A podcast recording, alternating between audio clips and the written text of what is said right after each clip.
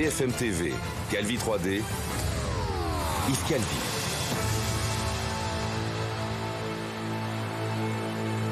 Bonsoir et bienvenue à vous qui nous rejoignez sur BFM TV. Nous sommes ensemble jusqu'à 20h30. À 10 jours du Salon de l'agriculture et alors que de nouvelles actions hein, ont eu lieu dans plusieurs régions, deux syndicats étaient reçus à l'Elysée cet après-midi, sans doute les plus représentatifs d'une colère qui n'est pas encore éteinte, à savoir la coordination euh, rurale et la confédération paysanne. Bonsoir Anthony Lebos. Vous êtes. Euh, est-ce que les entretiens, pardonnez-moi, euh, sont terminés au moment où nous parlons entre le président de la République et les représentants des agriculteurs?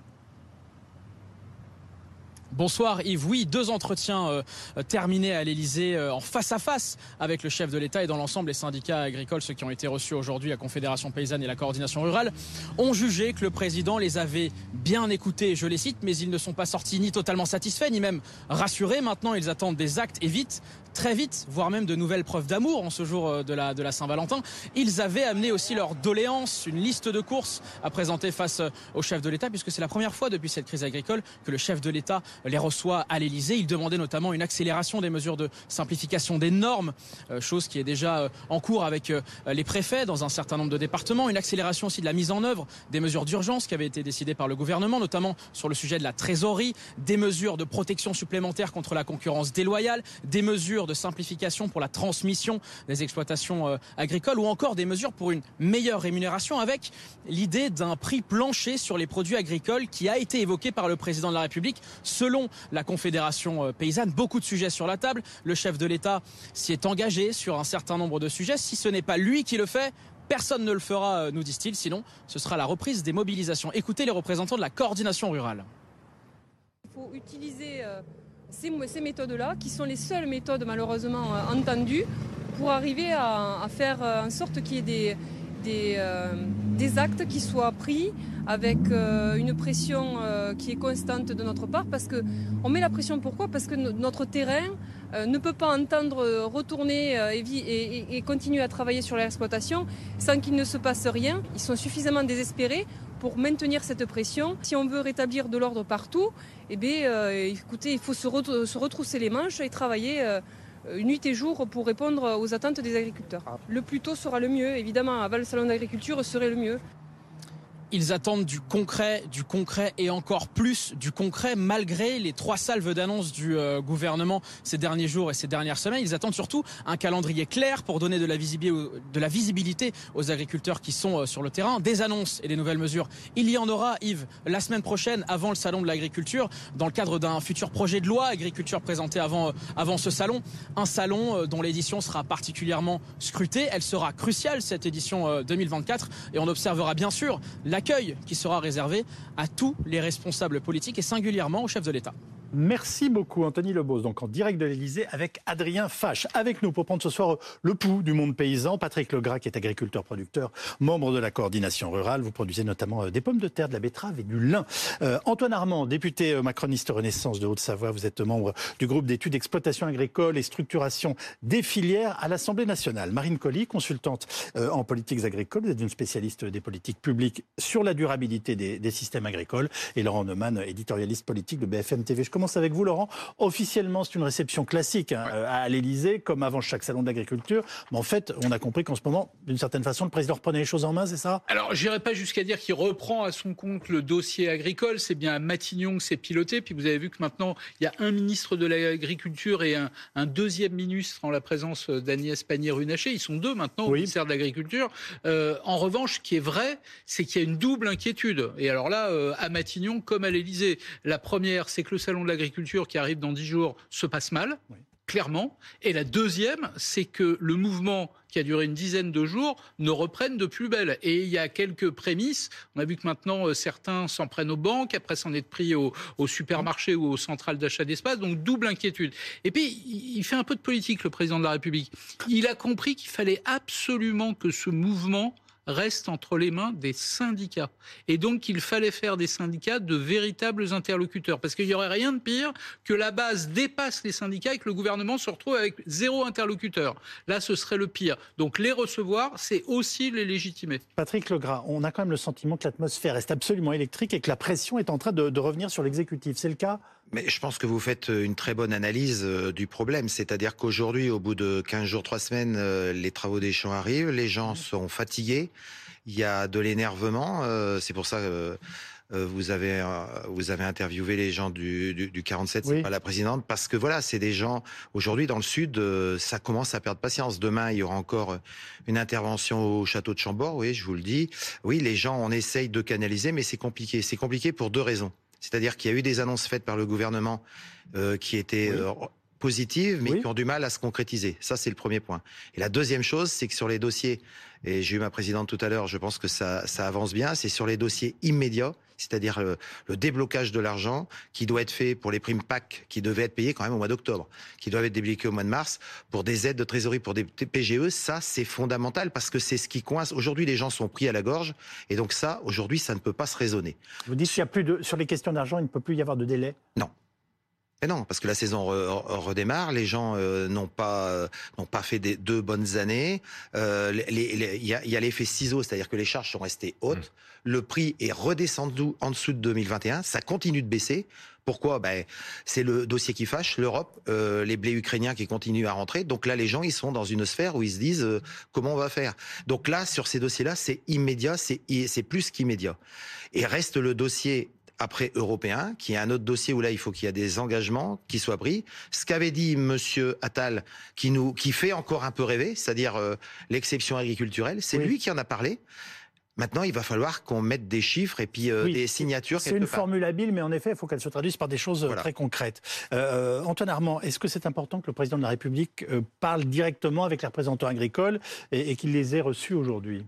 Oui, et, je suis content que à la fois la Confédération paysanne et la coordination rurale aient été reçues par le chef de l'État.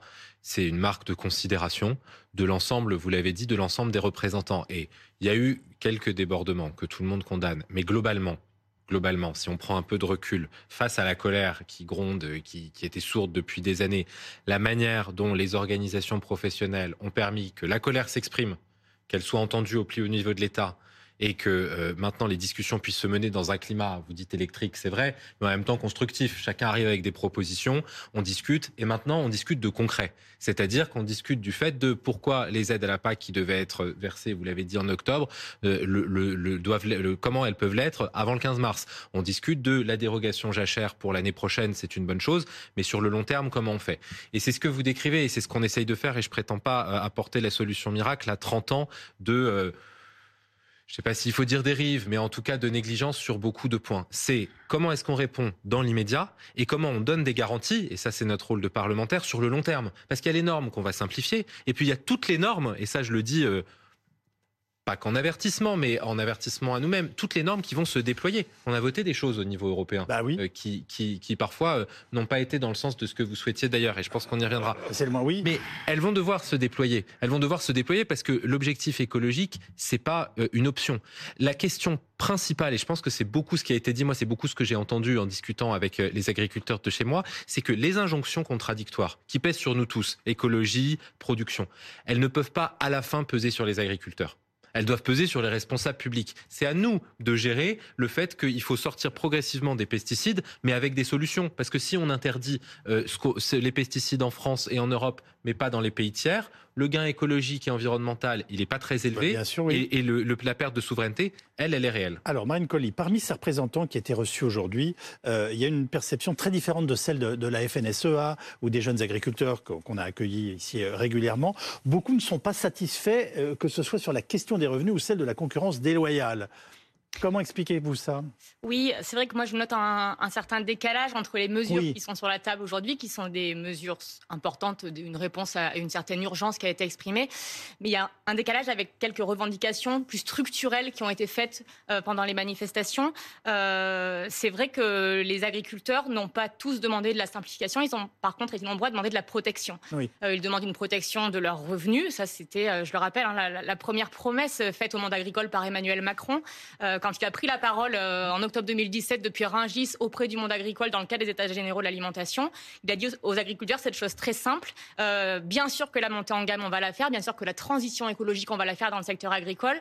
Mais rassurez-vous, la norme ne sera pas un problème, les charges ne seront pas un problème parce qu'on va, à travers la loi, vous permettre de répercuter le coût de ces normes et de ces charges sur vos prix de vente. En cela, il a été doublement visionnaire, mais c'est pas très gentil de le faire remarquer parce que, en l'occurrence, il a fait un diagnostic parfait, mais euh, les engagements n'ont pas été tenus.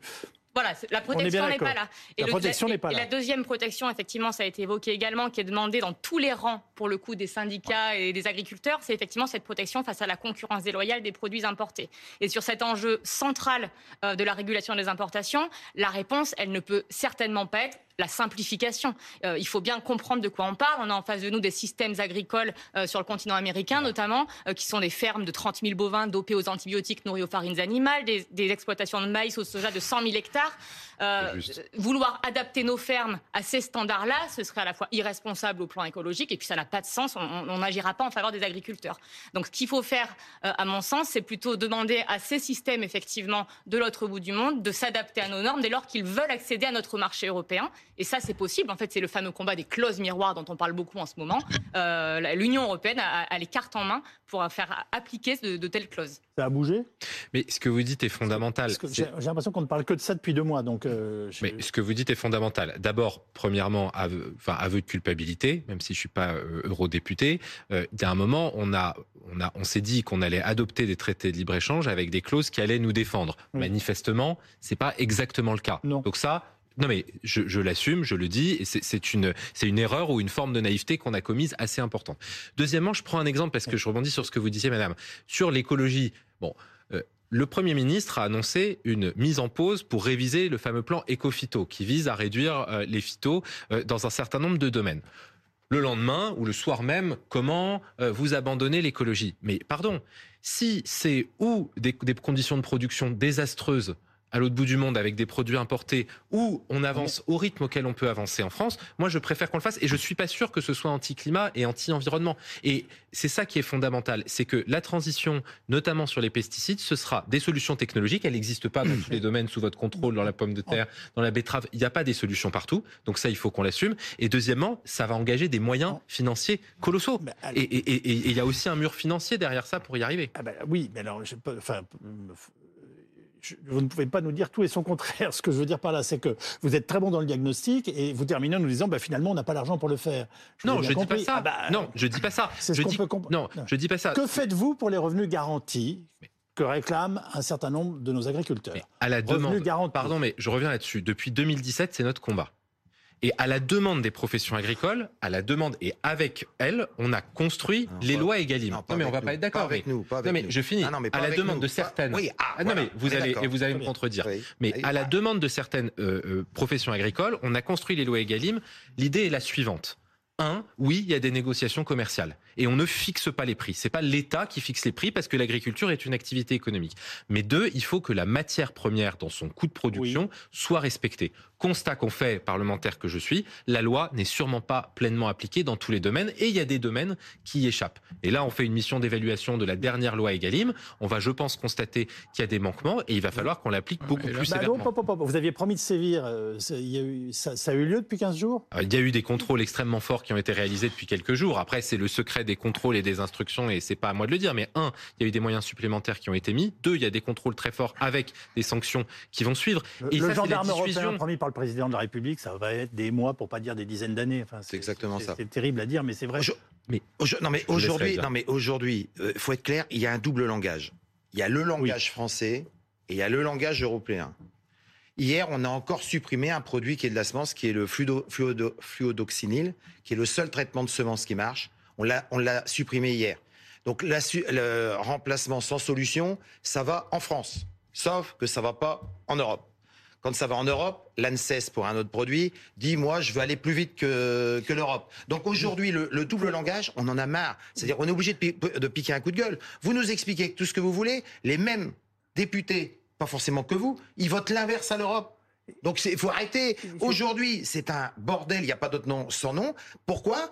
Parce qu'aujourd'hui, on a le système européen qui a été mis en place par, différents pays. Et il y a le système français qui a voulu être plus propre que propre, justement la superposition, bah, qui aujourd'hui C'est pas mal si on est un peu plus propre quand même. Oui, mais, même, pour vous hein, qui les utilisez ces produits. plus propre, bah je oui, Alors j'ai plus propre. Vous savez, beaucoup de gens se soignent à l'homéopathie, ça marche pas sur tout le monde. Aujourd'hui, quand on dit plus propre, c'est qu'aujourd'hui, si c'est plus propre et mieux vendu, ça me va très bien.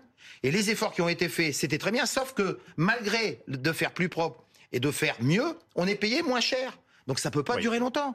Donc moi aujourd'hui, vous me dites aujourd'hui, moi je le dis, malgré que le, je dirais Monsieur le député soit là, ceux qui ont voté des, des, pour des prix planchers, faut pas oublier que si aujourd'hui, et je suis content que Renaissance soit pour, c'est quand même euh, le RN et LFI. C'est quand même incroyable. Et aujourd'hui, tout le monde s'y recolle. Ben, je suis content. Mais il y a un moment, faut arrêter de dire que non. Ce qui était vrai il y a un mois, maintenant, c'est plus vrai. Ce qui sera vrai dans deux mois, c'est ça qui nous inquiète. Alors, cette colère qu'on entend n'est donc pas éteinte du tout et euh, loin de là. Euh, des actions euh, étaient donc menées dans plusieurs régions, comme dans le Lot, la Garonne, principalement à Agen, où, où, des agriculteurs se sont pris à des banques qu'on évoquait il y a quelques instants. C'est notre reportage 3D. Il est préparé ce soir par Yves Couan, Joanne de Marle, Vincent Hénin et Bertrand Séguier. Et on se retrouve tout de suite après avec nos invités.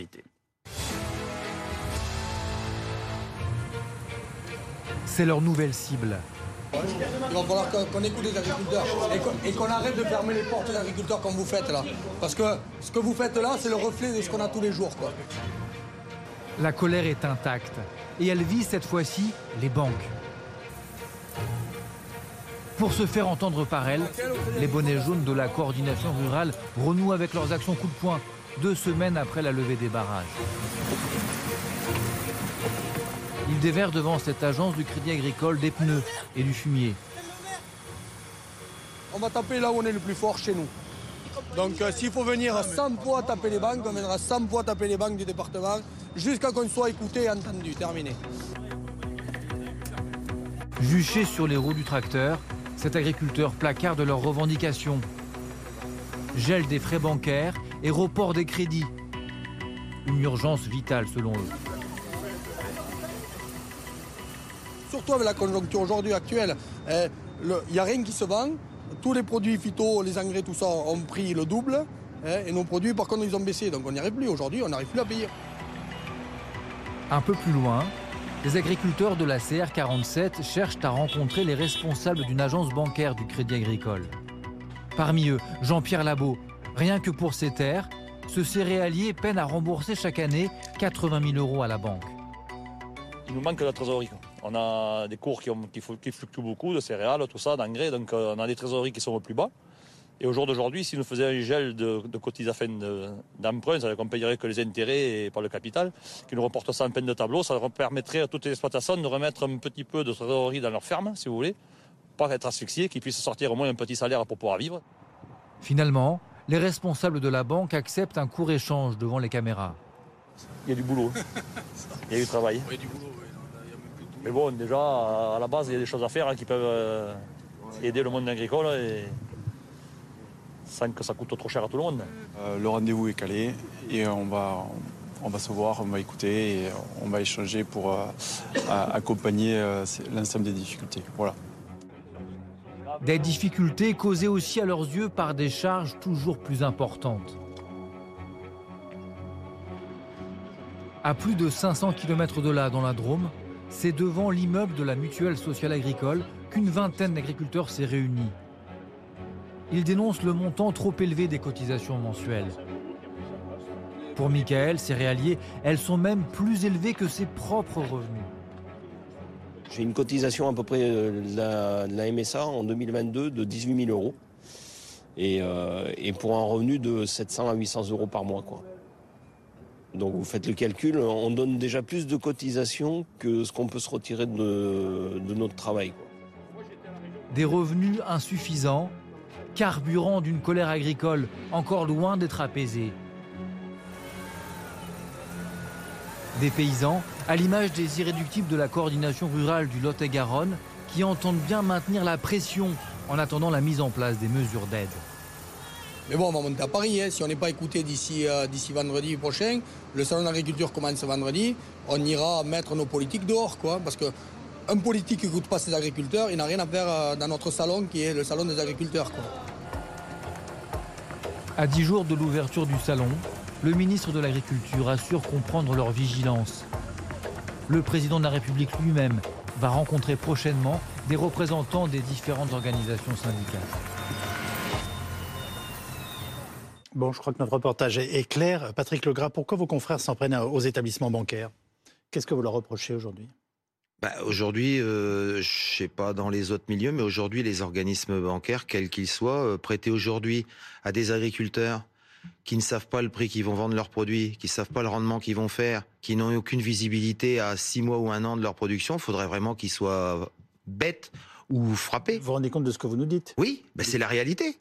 C'est la réalité. Il y a un an, le prix du blé était à 350 euros. Aujourd'hui, il est à 180. Vous faites quoi là? Parce que les charges, elles sont, elles ont pas baissé au prorata. Vous faites quoi?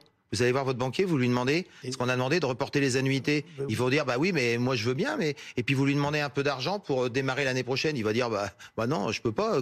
Combien vous allez vendre le prix l'année prochaine? L'Ukraine, vous savez à combien ils sont Le prix du blé départ, il est à moins de 100 euros. Il y a des industriels français et européens qui vont acheter du blé en Ukraine ils achètent un peu de blé français pour la traçabilité, puis après ils vont acheter du, blé pas cher. vous, vous, vous, êtes je en train de nous dire que les banquiers ont raison de ne pas vous prêter de l'argent. C'est pas qu'ils ont raison, mais ça s'explique. Évidemment qu'on en... Qu'est-ce que vous voulez? Si l'État dit voilà, comme on a eu un pré Sarkozy, on va vous aider, on est derrière parce qu'on va redresser le dossier. Aujourd'hui, vous avez des ports, il y a du, il y a du tourteau, il y a du tourteau de, d'Ukraine. Pourquoi Qu'est-ce qu'on va faire de ce tourteau-là? On attend quoi que ça se calme pour aller l'alimentation, c'est ça? Ben ça et des huiles. Et puis, on va pas aller voir trop la traçabilité. Donc aujourd'hui, mettez-vous à la place des banques qui voient le contexte, qui voient que ça va mal. Pourquoi, alors qu'on a, on a perdu quasiment 50% du chiffre d'affaires en céréales, pourquoi ils nous aideraient? Avec quelle garantie? Et là, je me retourne devant mon député. Euh, qu'est-ce qu'on peut faire pour, pour garantir aux banques d'aider et, et s'en remettre? Parce que c'est ça. Voilà, un exemple. Un exemple. Bon courage pour la réponse. Non, mais d'abord, pour autant que faire se peut, je partage le diagnostic. J'ajoute quand même un élément qui, moi, me remonte beaucoup, à la fois des banques, que ce soit partie agricole ou partie euh, banquier. C'est quand, en plus, vous avez euh, une exploitation, j'ai plus le chiffre, je crois que c'est une exploitation sur deux euh, qui fait l'objet d'un recours dès qu'elle s'installe ou dès qu'elle s'étend et que ça peut porter sur un an, sur deux ans, et donc vous n'avez pas de visibilité sur le jour où on va commencer à produire, ça aggrave.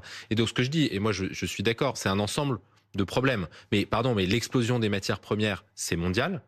Euh, l'explosion du prix de l'énergie, malheureusement, c'est aussi européen. Et donc, il y a tout un tas de facteurs mondiaux qui pèsent sur les banques. Non, non l'effondrement des prix, l'effondrement des prix. Pour... non, mais l'effondrement de prix pour ce qui est consommé et, et travaillé en France, ça dépend pas des, ensuite on agit. Ensuite on agit. Ensuite on agit. Quand on annonce dans le plan de souveraineté de l'élevage, par exemple, mais c'est valable pour d'autres cultures, euh, des garanties de prêt beaucoup plus importantes pour les jeunes qui s'installent et qui ont souvent à faire à face à un prix du foncier, à des charges d'exploitation au début extrêmement importantes, à des charges fixes on avance. Quand on avance sur les crédits d'impôt euh, pour une partie de l'élevage, on fait des progrès. Quand on annonce des mesures d'urgence de trésorerie, ça contribue à répondre à la question. Mais évidemment qu'il y a un problème de financement de l'économie qui est dû aussi au contexte macroéconomique. Et ça, il faut avoir l'honnêteté de le reconnaître. On est dans un paradoxe puisqu'on se rend compte que là, les questions bancaires et de financement sont essentielles et que d'une certaine façon, même un producteur nous le dit sur ce plateau, si j'étais banquier en ce moment, je ne prêterais pas de l'argent aux agriculteurs. Donc c'est euh, comment on sort de cette situation? Mais moi, je comprends complètement cette réaction et c'est assez simple des deux côtés. C'est vrai que,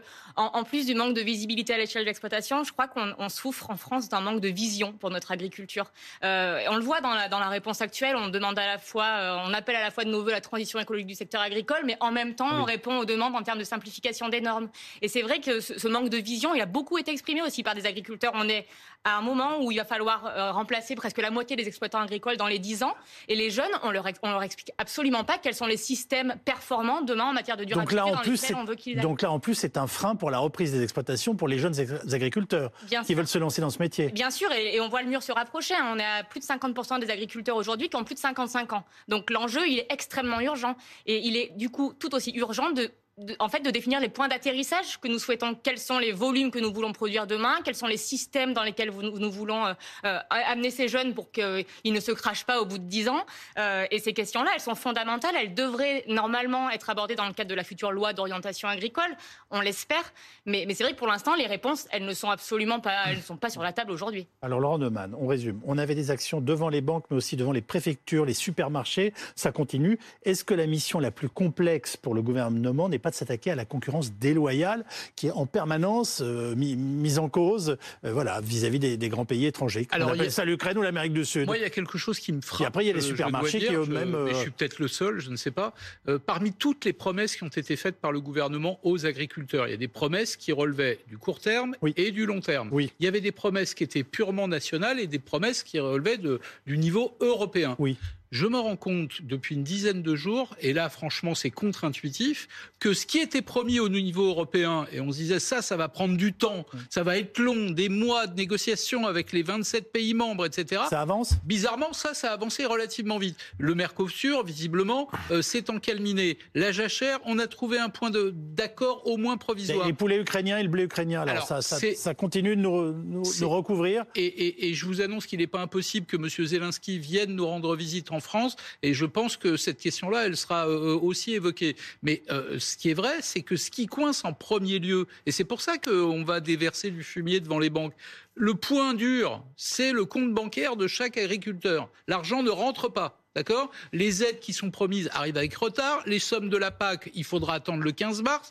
Et il n'y a pas de visibilité. Donc on se retourne vers qui? Vers les banques qui ne veulent pas prêter. C'est ça le sujet. C'est ça le sujet. Je suis mille fois d'accord avec vous. Il faut revoir le système sans doute, fixer des orientations, des objectifs. C'est très long, très compliqué et multiforme. Mais là, dans l'immédiat, dans l'immédiat, c'est la question de ce qui arrive sur les comptes en banque. Et là, j'en reviens à la loi Egalim. Pardon de le dire comme ça, mais on fait des lois dans ce pays un nombre de lois incalculable. La quasi-totalité des lois que l'on vote dans ce pays ne font pas l'objet d'une étude d'impact avant que la loi soit votée, et on la vote, on la promulgue sans se soucier de savoir si elle va être appliquée. Ah, mais dans quel pays on fait ça? En Allemagne, par exemple, vous avez une chambre indépendante du pouvoir qui est chargée de contrôler toutes les normes. En France, grande démocratie, ça n'existe pas. En Italie, aucune loi, vous m'entendez bien, aucune loi ne peut entrer en vigueur, notamment dans le domaine agricole, sans qu'elle ait fait l'objet, avant d'être promulguée, avant de s'appliquer, d'une étude d'impact. Pourquoi ne le fait-on pas? Je viens de vous écouter et franchement, je, loue votre, votre honnêteté en disant ça sur un plateau de télévision. Mais vous venez de nous dire quand même deux choses qui me semblent fondamentales. Un, on a voté des traités de libre-échange dans lesquels il y a des clauses des clauses qui sont censées nous protéger, sans s'assurer qu'elles étaient valides, sans s'assurer qu'elles seraient appliquées, sans même s'assurer qu'elles seraient applicables. Et une fois qu'on les a signées, on se rend compte que c'est catastrophique. Deuxièmement, on vote des lois en France qui n'ont plus rien à voir avec l'Europe. Rien, zéro. Et on ne s'assure pas de savoir quel impact ça aura sur les personnes concernées, en l'occurrence les agriculteurs. Pardon, j'ai l'impression qu'on marche sur la tête. Marine Colli, vous voulez réagir Je vais vous donner la parole, monsieur le député. Simplement sur la question des accords de libre-échange, c'est même un peu plus grave que ça parce qu'on n'a pas voté d'accords de libre-échange qui contiennent des clauses qui sont non applicables. Ces accords ne contiennent aucunement les, les fameuses clauses miroirs dont on parle, dont on parle aujourd'hui. On parle de l'accord avec le Mercosur. En fait, aucune, aucune protection. Non, on, parle de l'accord avec le Mercosur qui n'est pas du tout mort. Hein. On nous annonce qu'il ne sera pas conclu avant les élections européennes et on comprend aisément pourquoi. les clauses miroirs, les clauses miroirs dont, on nous repas les oreilles, elles n'existent pas. Elles n'existent pas. Il y a eu tout un débat sur le CETA, l'accord avec le Canada, euh, il, y a il, y a deux ans à l'Assemblée nationale, ça a beaucoup tourné autour de ça. Dans le CETA, il n'y a absolument aucune clause miroir et le CETA peut faciliter l'arrivée sur le marché européen, par exemple, de viande issue de bovins nourris aux farines animales. C'est une pratique interdite en Europe depuis 2001. De bovins traités aux antibiotiques promoteurs de croissance. C'est une pratique interdite depuis 2006. Là, vous nous annoncez le retour de la vache folle, quoi. Non, parce que je ne pas jusque-là. Mais, mais, en tout cas, c'est un leurre que de croire que ces accords contiennent des clauses miroirs. À ce jour, effectivement, ce, sujet remporte un grand succès, mais concrètement, il ne se passe rien. On ne touche qu'à des questions là qui sont fondamentales et qui semblent difficiles à gérer dans le temps, alors qu'on ne, cesse de tendre des micros à nos agriculteurs qui nous disent qu'ils ont besoin de mesures d'urgence. Alors comment avant que vous intervenez, je voulais quand même revenir. Votre votre analyse sur la France est exactement celle la bonne.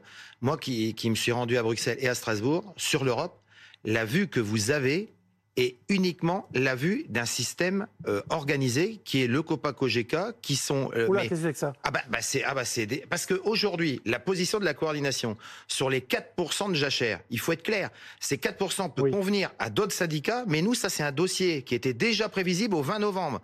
Et ça nous on n'est pas d'accord parce qu'on nous a dit on supprime 4%, mais on vous fait 7% de de, de, de plantes fixatrices d'azote qu'on peut pas traiter. Paraît-il que là il reviendra à 4%, mais ça ce dossier. Des, des poids, oui, mais tout ça ça, oui, merci tout de le ça, préciser. je- tout ça, je vous dis, c'est un accord tacite avec des responsables qui, français qui sont devenus maintenant responsables euro- européens, mais qui en aucun cas satisfassent la base des agriculteurs en France. Bah, je vous dis tout de l'idée suite. de hein. revenir sur ces 4% de Oui, mais, oui, mais voilà. Et, et ça, c'est Sauf clair. que, par exemple, vos, ca- vos camarades de la Confédération paysanne ne sont pas du tout d'accord avec l'idée de revenir sur ces 4% de jachère. Non, mais je vous dis, ce que vous avez dit aujourd'hui, ou les accords qui, qui, transp- qui transpirent, ça, en aucun cas, c'est bien clair. C'est-à-dire qu'il y a différentes clauses, et ça, je voulais vous dire, c'est-à-dire qu'aujourd'hui, l'Europe, autant en France, on peut trouver des solutions, et j'espère, avec les députés et le gouvernement, qu'en Europe, c'est quand je dis un panier de crabes, je suis gentil, exactement ce qu'on a dit. Alors, voilà. ce sera ma dernière question. Elle n'est pas facile et je vais vous demander d'y répondre de façon euh, la plus concise possible. Euh, Je suis désolé, tout ce que vous nous dites là pour l'instant, ça ne peut pas être réglé en une semaine. Donc le salon de l'agriculture va être extrêmement tendu. On, l'a dit il y a trois semaines, on a dit, on a donné des, des éléments, on a, euh, nous, les dates, Vous nous c'est pas dites nous ça vient les pas de nous? Ben non, ben non, on n'a pas changé, nous. hein. Mais c'est fondamental ce que vous dites. Euh, Gabriel Attal, le Premier ministre, a dit on va faire de l'agriculture une exception. On va remettre l'agriculture au-dessus de tout. Le président de la République reçoit euh, ce soir deux syndicats importants. C'est une marque de considération du plus haut niveau de l'État. Et ce qu'on enclenche aujourd'hui, c'est un nouveau chapitre. Et personne, et je suis sûr que vous non plus, ne pense qu'on va le régler en une semaine. La question, c'est comment est-ce qu'on fait pour, sur tous les volets qui ont été dits, et il y en a tellement, pour avancer. Et je termine là-dessus. Le président de la République, il s'est engagé personnellement. Il a été dire, les négociations pour le Mercosur, pour le moment, c'est stop. Les jachères, on va défendre notre production en France. Hier, on a, on a appliqué une clause de sauvegarde sur un pesticide. Qu'est-ce qu'on dit derrière ça? C'est qu'on va mettre une volonté politique extraordinaire sur le sujet et ça doit être le combat non pas de la prochaine semaine et dire au salon merci beaucoup circuler il n'y a rien à voir ça doit être le combat de 10 ans de 20 ans de 30 ans C'est votre engagement ce soir. Bon, bon, bon, je ne peux pas vous laisser partir. Non, non. J'ai compris que vous étiez sceptique et de toute façon, on va continuer de vous écouter dans les semaines qui viennent, c'est promis.